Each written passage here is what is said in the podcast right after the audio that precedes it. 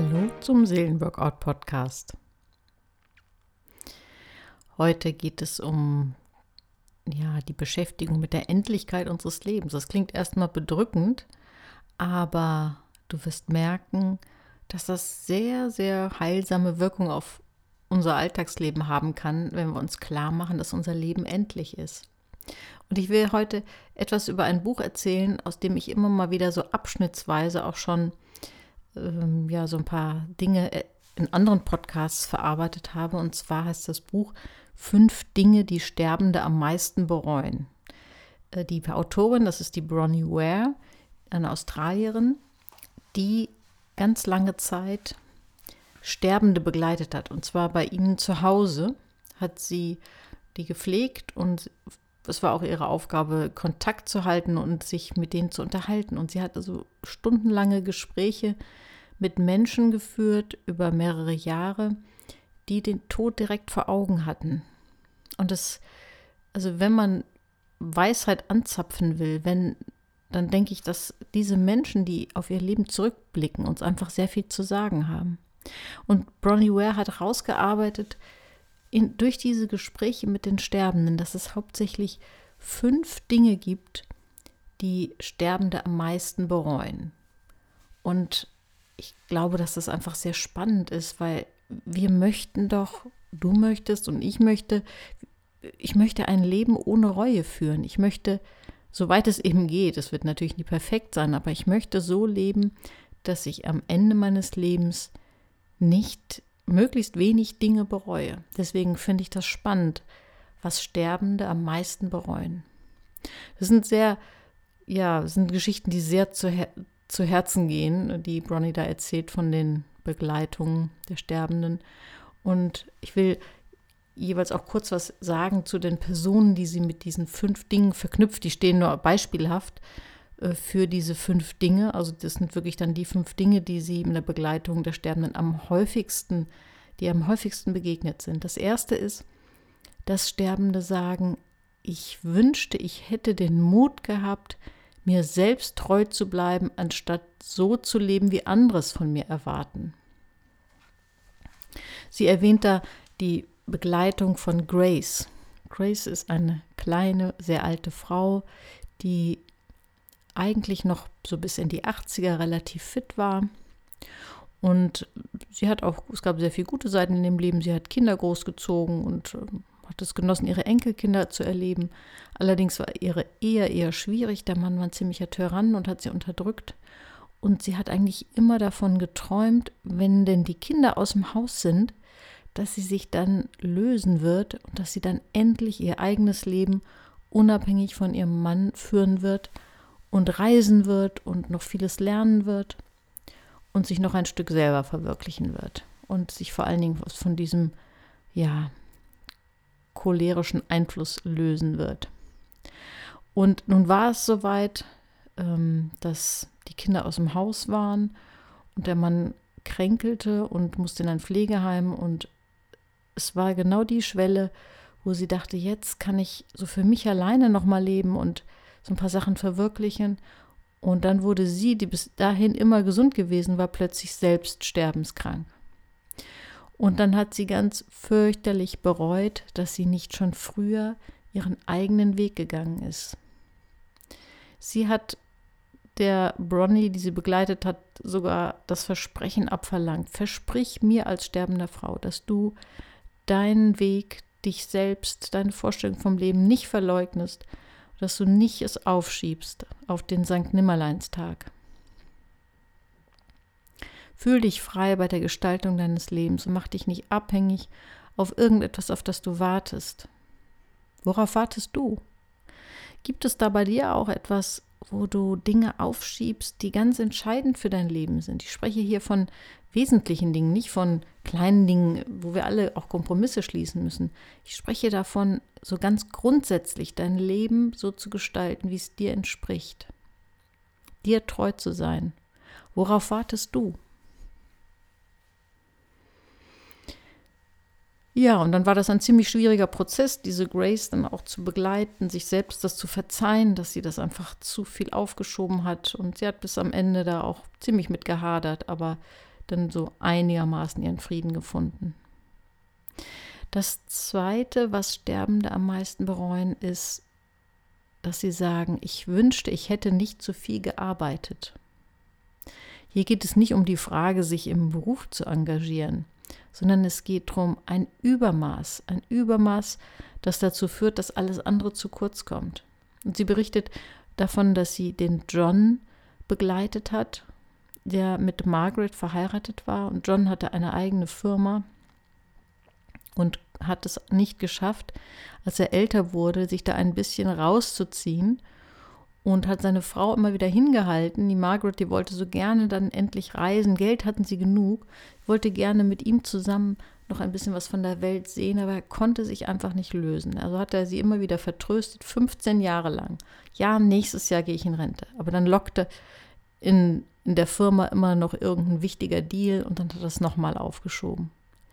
Und irgendwann nach 15 Jahren hat er dann gesagt, okay, jetzt mache ich es. Ich sehe ein, dass wir auch noch gemeinsam ein paar schöne Dinge erleben wollen. Und dann war es so, dass sie dann aber schwer erkrankte und das dann nicht mehr möglich war. Und äh, Bronny hat also ihn dann begleitet, als er dann auch im Sterben lag. Und er hat das sehr bereut, dass er da so lange das aufgeschoben hat. Und ihm wurde dann im Nachhinein auch klar, es war nicht nur die Freude an der Arbeit, dagegen ist ja gar nichts zu sagen, sondern es war auch diese Rolle, die er hatte, die er einfach nicht aufgeben wollte. Er hatte sein Selbstwertgefühl an diese Rolle geknüpft und hatte nicht den Mut, das loszulassen. Und hat dann immer seine Entscheidung an irgendwelchen Ereignissen festgemacht. Ja, wenn dann im nächsten Jahr keine große, wichtige Entscheidung ansteht in der Firma, dann höre ich auf oder dann ziehe ich mich zurück. Und das ist eine Falle, wenn wir solche wichtigen Entscheidungen abhängig machen von ja, wenn dann, wenn das passiert, dann bin ich bereit. Wenn du dich das sagen hörst, dann werde aufmerksam und prüfe, knüpfst du deine Entscheidung an irgendetwas von außen, weil dir der Mut fehlt? Was wäre für John eine Lösung gewesen? Bestimmt nicht seine geliebte Arbeit irgendwie zu vernachlässigen, aber ein Gleichgewicht zu finden zwischen Engagement für seine Arbeit und Engagement für seine Ehe und für seine Beziehungen. Und bestimmt hätte er, wenn er ein bisschen mehr Mut gehabt hätte, ja auch vielleicht einen Kompromiss finden können, sich ganz allmählich ein bisschen rauszuziehen, ein bisschen mehr Zeit für Reisen zu finden. Und letztlich hat er dann am Ende zugegeben, sein Motiv war schlicht und einfach die Angst. Die Angst vor diesem Schritt loszulassen, Dinge hinter sich zu lassen. Das Dritte, was Sterbende am meisten bereuen, ist, dass sie sagen, ich wünschte, ich hätte den Mut gehabt, meinen Gefühlen Ausdruck zu verleihen. Da erzählt die Bronnie von einem Josef, der todkrank, zwar liebevoll von seiner Familie gepflegt wird, aber es besteht keine wirkliche Nähe zu dieser Familie, weil er nie über seine Gefühle gesprochen hat. Es geht so weit, dass die Familie mit ihm nicht über seine Erkrankung, den nahenden Tod sprechen kann. Und die Familie ging davon aus, dass er das gar nicht weiß, dass er sterbenskrank ist. Er wusste es aber und er wiederum hatte auch nicht den Mut, seiner Familie mitzuteilen, dass er es weiß. Und so hat man leider viele Chancen verpasst, über die wesentlichen Dinge, die jetzt auf diese Familie zukamen, zu sprechen. Wir leben ja in einer Zeit, wo es schon, ja, muss man sagen, besser geworden ist, Gefühle auszudrücken, auch innerhalb von Familien, auch zwischen Eltern und Kindern ist es normaler geworden. Zum Glück auch, ähm, ja, Gefühle auszudrücken. Aber es ist auch noch nicht selbstverständlich. Und Josef hat es sehr bereut, dass er dadurch, dass er selbst nicht über seine Gefühle gesprochen hat, dass er ja versäumt hat, auch einen liebevolles und warmes Verhältnis zu seinen Kindern aufzubauen. Die waren zwar alle sehr pflichtbewusst und haben sich gekümmert, aber es fehlte die Nähe. Und er hatte dann so ganz starke Einsamkeitsgefühle und hatte so den Eindruck, die kennen mich eigentlich gar nicht. Ja, wie können sie auch, wenn er nicht über das spricht, was ihn wirklich bewegt? Von daher ist es wertvoll an sich, wenn du lernst, deine Gefühle auszudrücken. Nicht nur für andere und um dich verständlich zu machen, sondern auch für dich, für dein eigenes inneres Gleichgewicht, für dein Gefühl, dass du verstanden werden kannst, dass du und deine Gefühle wertvoll sind, dass sie, dass sie einen Unterschied machen, dass sie wichtig sind. Das vierte, was Sterbende am meisten bereuen, ist, dass sie sagen, ich wünschte, ich hätte den Kontakt zu meinen Freunden gehalten. In dem Fall erzählt die Bronnie von einer Dame, die sie begleitet hat, die Doris, die hat eine Tochter und diese Tochter ist mit ihrem Mann nach Japan gezogen und auch dort geblieben und sie musste auf sehr schmerzhafte Weise erfahren, dass man gerade Kinder oft loslassen muss, dass man sie nicht festhalten kann, äh, dass sie ihr eigenes Leben leben und dass, wenn Kinder erwachsen werden, einem bewusst wird auch, dass letztlich Freunde sehr, sehr wichtig sind. Das sind die Beziehungen, die bleiben. Und sie, Doris ist dann letztlich im Pflegeheim gelandet und fühlte sich sehr, sehr einsam.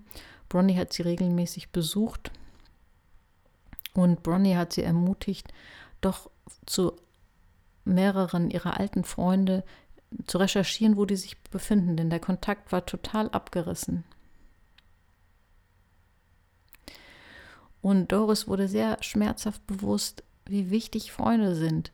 Als sie dann so einsam da im Altenheim war, dann wurde ihr klar, dass es wichtig ist, Menschen zu haben, die einen akzeptieren, so wie man ist und die auch ein Stück der eigenen Geschichte kennen. Das ist unersetzbar. Pflegst du deine Freundschaften?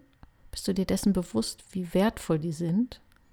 Pflegst du sie auch über Durststrecken und Konflikte hinweg? Oder vernachlässigst du sie? Ich finde das sehr spannend, dass das Thema Freunde auch dann bei alten Menschen angesichts des Todes plötzlich wieder so eine Relevanz gewinnt. Und das fünfte und letzte, was Sterbende am meisten bereuen, zeigt sich in der Aussage, ich wünschte, ich hätte mir mehr Freude gegönnt. Dabei, sie führt das dann auch noch mehr aus, was sie da für Gespräche geführt hat. Und es geht da um eine, die sie begleitet hat, die Rosemary, die ziemlich verbittert war und sich wenig gegönnt hat im Leben.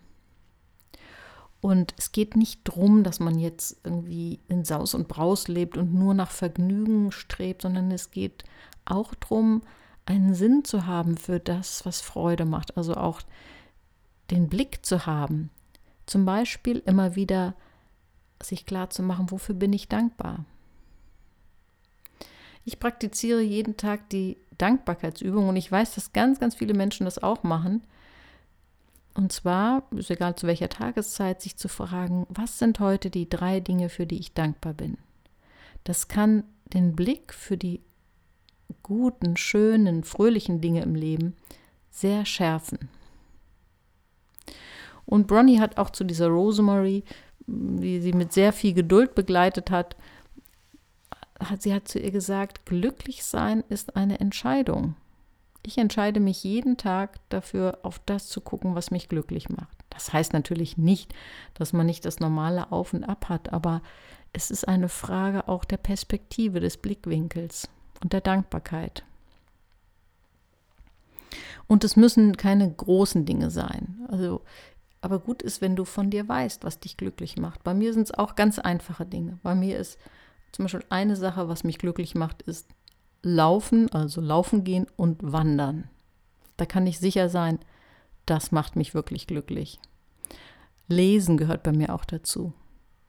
Dann gehört bei mir dazu Lernen und auch Lehren, also anderen was beibringen. Das ist natürlich etwas, das kann man dann nicht jeden Tag so sofort herbeizaubern, aber ich kann versuchen, es in mein Leben so einzubringen, dass ich möglichst viel von den Dingen tue, die mir wirklich Freude bereiten. Was ist es bei dir? Könntest du ein, zwei, drei Dinge aufzählen? Sind die ganz leicht abrufbar bei dir? Weißt du, was dich glücklich macht? Und wie gesagt, es müssen keine großen Dinge sein. Oft sind es die ganz kleinen Dinge. Ja, das war ein ziemlich schweres Thema heute, aber ich glaube, dass unser Leben besser gelingt und auch an Tiefe gewinnt, wenn wir immer mal wieder uns daran erinnern, dass es endlich ist, weil wir dann von dieser Endlichkeit lernen können und unser kostbares Leben besser auskosten können.